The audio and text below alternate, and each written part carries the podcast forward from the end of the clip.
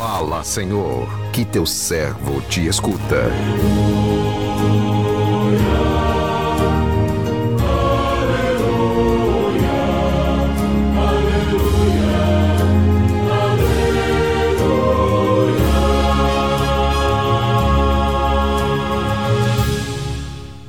Esteja convosco, Ele está no meio de nós. Proclamação do Evangelho de Jesus Cristo, segundo Mateus. Glória a vós, Senhor. Naquele tempo, Jesus chamou os doze discípulos e deu-lhes poder para expulsarem os espíritos maus e para curarem todo tipo de doença e enfermidade.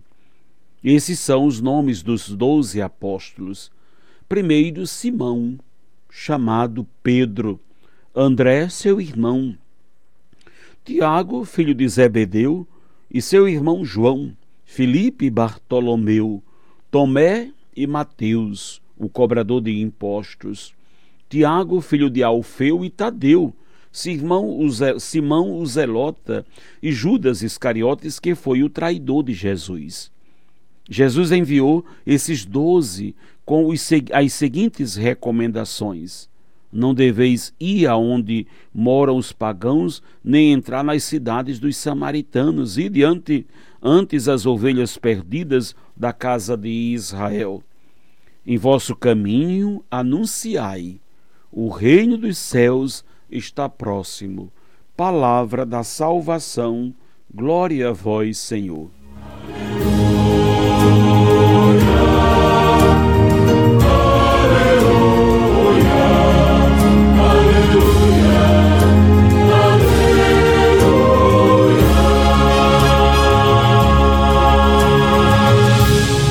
Meu irmão, minha irmã, ouvintes do programa Sim a Vida, iluminados por esta passagem do Evangelho narrado segundo Mateus, capítulo 10, versículo de 1 a 7, aqui podemos perceber que Jesus estava atento a toda necessidade do povo a quem o Pai lhe mandara salvar e recomendava aos seus discípulos que se dirigissem somente às ovelhas perdidas.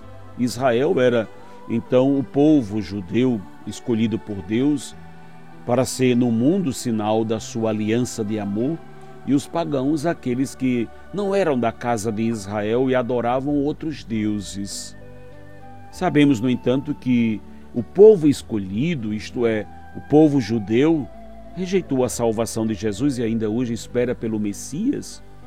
Por isso, povo de Deus, hoje somos todos nós que aderimos a Jesus Cristo e fomos batizados em seu nome. Jesus formou o seu discipulado e os chamou dois a dois, dando-lhes poder para curar enfermidades, expulsar espíritos maus, a fim de que o povo pudesse retornar a ter uma vida digna e plena. Jesus também veio implantar o seu reino aqui na terra. Ninguém pode ficar de fora dos projetos de Deus para a edificação do reino dos céus. Hoje também ele convoca todos nós, cristãos comprometidos, seus discípulos, para ir à procura das ovelhas perdidas, isto é, daqueles cristãos que se dispersaram, desistiram de receber a vida nova, pois se transviaram, se perderam, em consequência, se sentem isolados. Né? Para cumprir a nossa missão, Jesus, neste Evangelho, nos ensina muitas coisas. Né? Jesus nos ensina muitas coisas. Que bonito! São coisas simples. Não procurar os que se recusam né, a receber, nem aqueles que são contrários ao pensamento de Deus, mas ir né? à procura dos que desanimaram, dos que desistiram, para chamá-los de volta à casa do Pai. Né? Voltar à casa do Pai. No nosso caminho, uma única coisa nós teremos que dizer, porque já, já vivemos, o reino dos céus está próximo. Somos chamados a, a dar testemunho do que já vivenciamos. O reino de Deus está dentro do nosso coração. A vida nova está em nós e é uma obra que provém do nosso espírito. Deus habita no nosso coração. O poder do Espírito Santo está em nós, portanto, em seu nome, nós podemos também expulsar os espíritos maus, curar todo tipo de doença e de enfermidade das ovelhas que estão perdidas por falta de pastores. Hoje este é o grande convite que a palavra nos faz. Temos uma missão, uma missão nobre neste mundo. Sermos presença de Jesus no mundo onde estamos. É o próprio Jesus que, pelo batismo que nos conferiu, nos deu a unção, a graça para expulsarmos os espíritos malignos e para curarmos as doenças e enfermidades, porque o mundo padece, o mundo padece de tantas enfermidades físicas, mas padece sobretudo de tantas realidades emocionais, mentais e espirituais. Precisamos ser presença de cura. Precisamos ser presença amorosa no mundo que padece, né, enfermo. Precisamos ser presença que exorciza o mal da vida das pessoas e da nossa própria vida.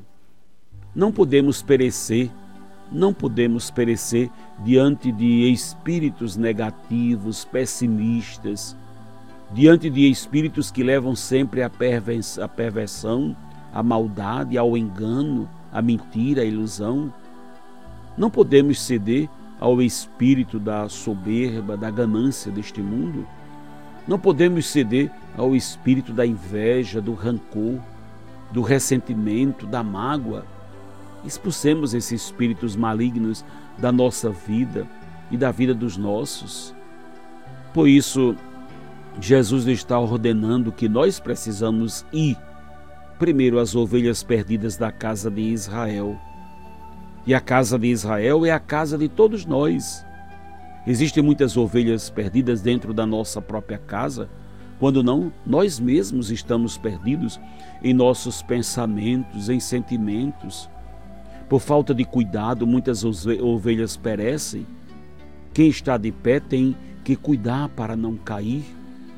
Você você vê e de repente o casal está firme, caminhando em Deus, e, e, e um des, desencaminha, se desorienta, se perde. Quando vê o filho que você criou na igreja, de toda uma caminhada, você está criando para Deus, você até se orgulha disso, mas cuide, porque para se perder no mundo de hoje, diante de tantos caminhos enganosos, sedutores, é fácil.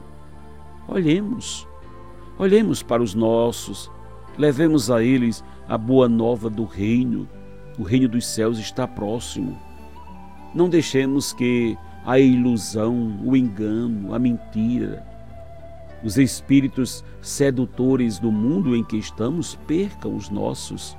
É preciso levar a boa nova da salvação sempre, sempre para dentro da nossa casa. Cuidado. Cuidado porque vivemos no mundo das novidades. E as casas estão se enchendo de novidades.